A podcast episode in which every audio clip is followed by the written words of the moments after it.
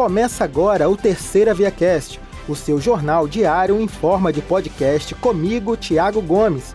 Saiba as principais notícias do site do Jornal Terceira Via desta quinta-feira, dia 14 de julho de 2022. A partir da autorização da Agência Nacional de Vigilância Sanitária, a Anvisa, da aplicação emergencial da vacina contra a Covid, Coronavac, em crianças de 3 a 5 anos de idade, a Secretaria de Saúde de Campos já planejou a aplicação do imunizante para as crianças dessa faixa etária. Segundo o subsecretário da pasta, o infectologista Rodrigo Carneiro, há no município entre 8 e 9 mil crianças com 3 e 4 anos completos e toda a estratégia já foi montada para a aplicação das doses. Vale lembrar que a Coronavac é a única vacina autorizada pela Anvisa para vacinação desta faixa etária até o momento.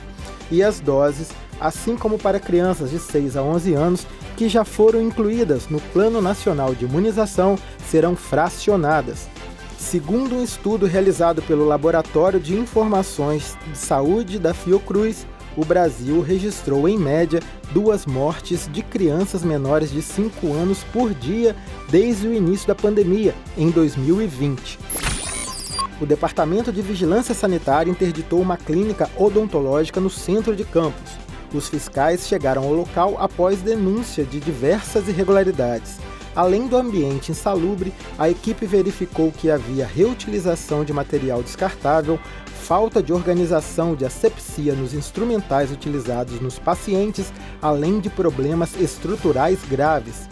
A clínica não possuía licença da vigilância sanitária e tanto o local quanto os processos de esterilização estavam fora das conformidades exigidas pelo órgão.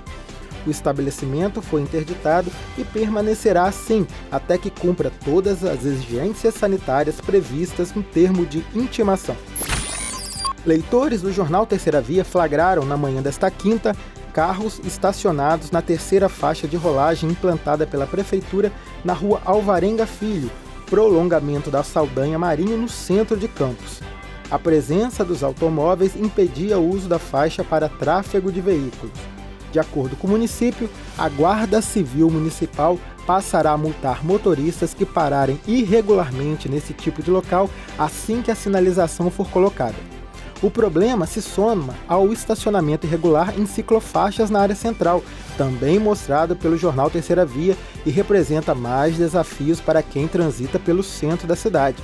Segundo a Prefeitura, a Guarda tem atuado com patrulhamento, orientando os motoristas nesse período de adaptação com as mudanças nos locais de estacionamento, pedindo a retirada dos veículos dos lugares inadequados. A Polícia Civil de Macaé investiga a possibilidade de haver um cemitério clandestino na comunidade Bosque Azul no município após investigação do setor de homicídios e da seção de inteligência da Polícia Civil, foi apurado que traficantes de uma facção criminosa do local teriam assassinado pessoas e enterrado os corpos numa área da localidade. O Departamento de Operações com Cães da Guarda Civil Municipal de Carapebus foi acionado para prestar auxílio durante a operação em Macaé. Com a ajuda de dois cães, a área foi mapeada e os corpos encontrados. A ação foi deflagrada pela Polícia Civil e Grupo de Ações Táticas do 32º Batalhão de Polícia Militar. Além dos dois corpos, ambos do sexo masculino, ainda não identificados, um fêmur também foi encontrado em meio à vegetação. As buscas por corpos no local vão continuar nos próximos dias. A Polícia Militar e a Secretaria de Ordem Pública fizeram, na manhã desta quinta, a retirada de barricadas de ruas do Parque Santa Clara, em Guarulhos. A Secretaria disponibilizou equipamento e participou da retirada de materiais diversos que são jogados nas ruas por integrantes do tráfico de drogas, formando obstáculos para impedir principalmente a passagem da polícia pelos locais. A operação tem o objetivo de garantir o acesso da população e o direito de ir e vir. O presidente do Superior Tribunal de Justiça, STJ, Humberto Martins, restabeleceu os direitos políticos do ex-governador do Rio, Antony Garotinho. Martins atendeu a um pedido da defesa do ex-governador e suspendeu os efeitos da condenação por improbidade administrativa. Em 2018, o Tribunal de Justiça do Rio condenou Garotinho por participação em um esquema de desvio de quase 235 milhões de reais da Secretaria de Saúde do Estado entre os anos de 2005 e 2006. Ao STJ, a defesa alegou que as mudanças na lei de improbidade administrativa podem beneficiar Garotinho, que pretende se candidatar nas eleições de outubro para voltar ao governo do Rio. A nova lei prevê a redução dos prazos de prescrição e a exigência de comprovação de que o ato de improbidade foi praticado com intenção. Outro ponto em discussão é a aplicação das novas regras para beneficiar quem foi condenado antes.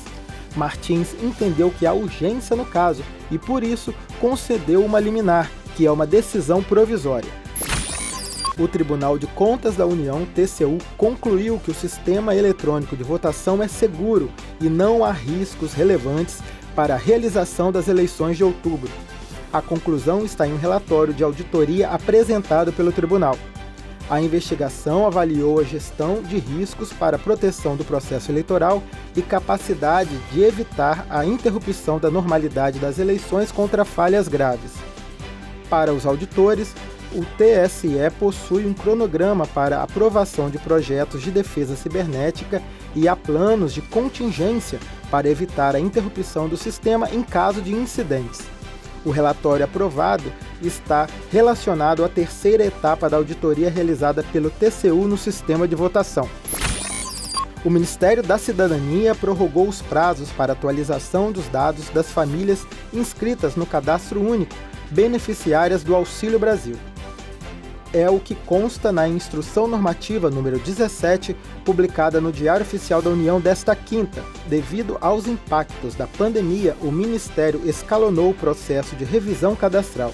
Com isso, apenas as famílias com cadastros atualizados pela última vez em 2016 ou 2017 foram convocadas para atualizar os dados do Cadastro Único.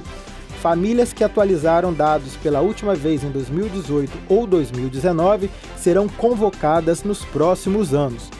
A resolução publicada nesta quinta prevê que os beneficiários do Auxílio Brasil que estão em revisão cadastral terão até 14 de outubro para atualizar as informações.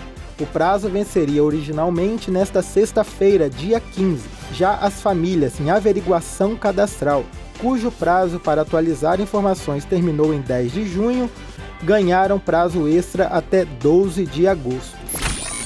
E estas foram as principais notícias do dia. Quer saber mais detalhes sobre estes e outros assuntos? Acesse nosso site, o jornal e também as nossas redes sociais. Te esperamos aqui para o próximo Terceira Via Cast.